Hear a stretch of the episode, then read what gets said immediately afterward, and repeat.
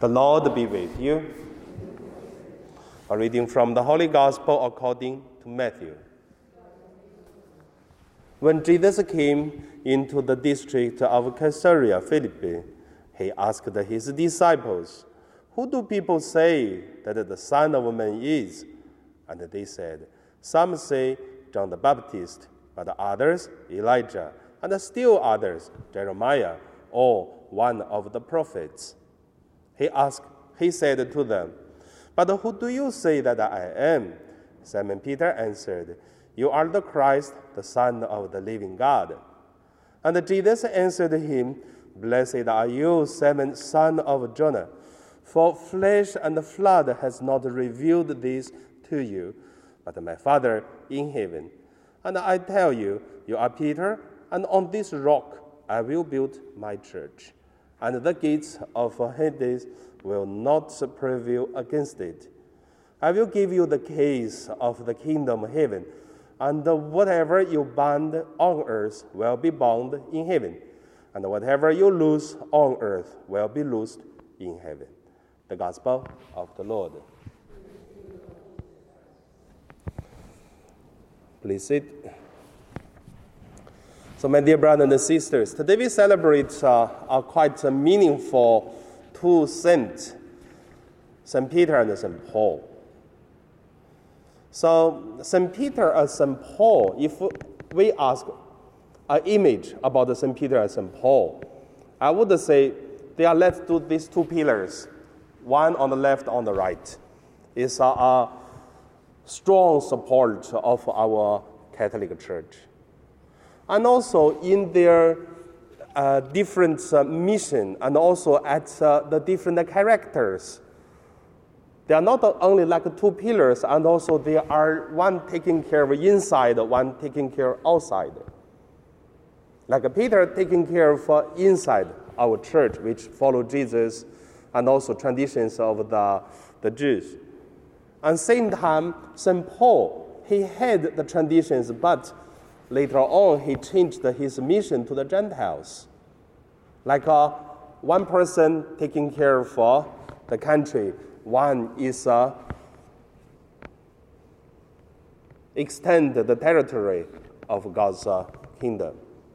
So for these are all, these two people we put together to celebrate, I believe is quite meaningful. So that is St. Paul and St. Peter. Second point I want to say, God unites uh, inside and outside. God also unites the different people to make the beauty. Let us look at the calling of these two people. Peter knew Jesus very early. There are two kind of calling to Peter. The first kind of calling is one day when Jesus was uh, uh, preaching on the beach, and then because so many people, the big crowd, listen to him, he cannot uh, find a good uh, location to stand. Then he asked Peter whether allow him to standing on Peter's uh, boat. Then Jesus was preaching to the beach. The people are sitting on the beach, and Jesus was preaching on the boat. Probably there is a wind also from the sea go to the beach. That's why everyone can hear it. Then after that, Jesus asked Peter to take in the boat to the deep water and then cut the net.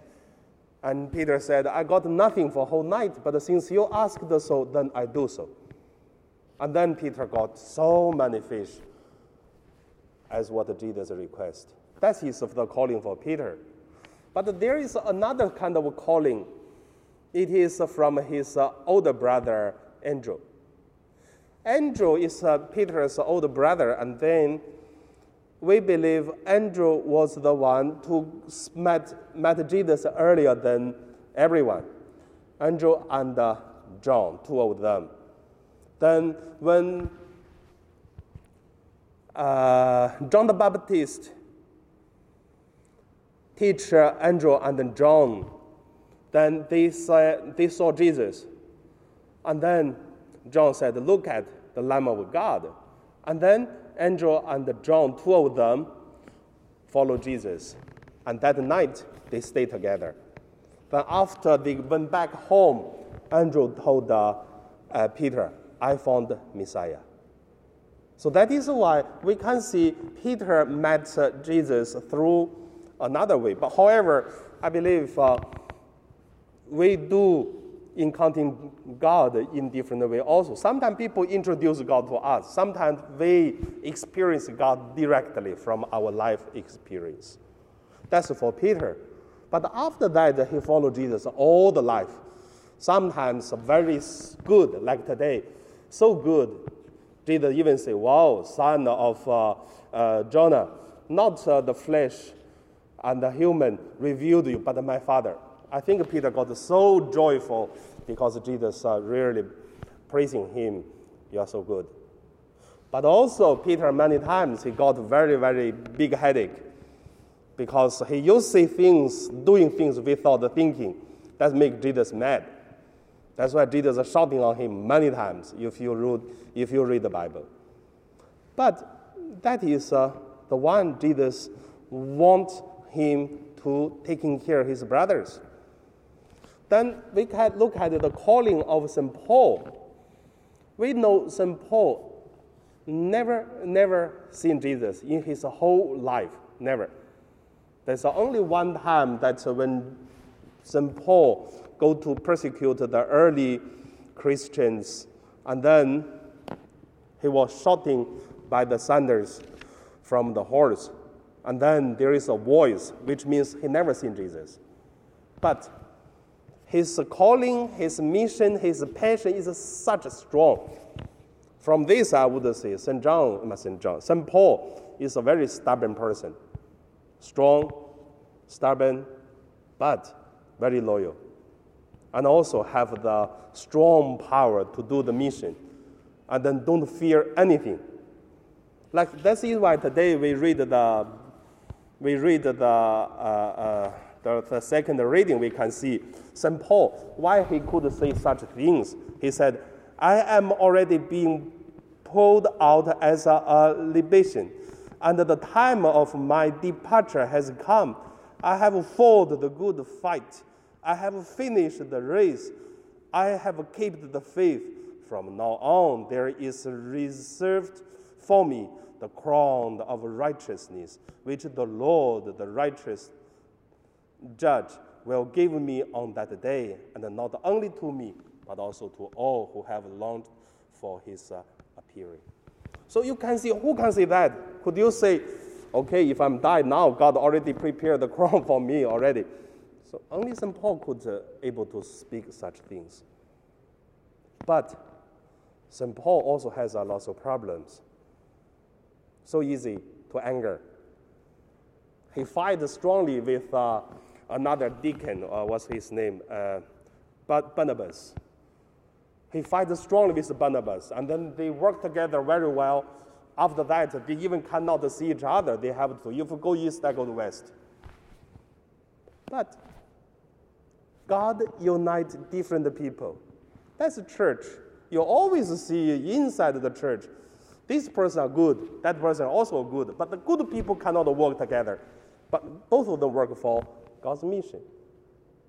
And then sometimes people do not like this, but not, do not like that. But at the same time, God uses different people to serve God's mission. That is the beauty of the church also. Today, we put together St. Peter and St. Paul are two so different characters person, but they are so great in common to serve God's mission. So end of my sharing, I just want to say, hopefully, find the good and the bad things inside of us, and also hopefully God use us to do God's mission. And also we can, one day, before we die, we can tell to others to say, the crown is uh, ready, the race is finished, and then everything ready, let's go. So it's such a beautiful farewell, final word last wish. We ask God's blessing.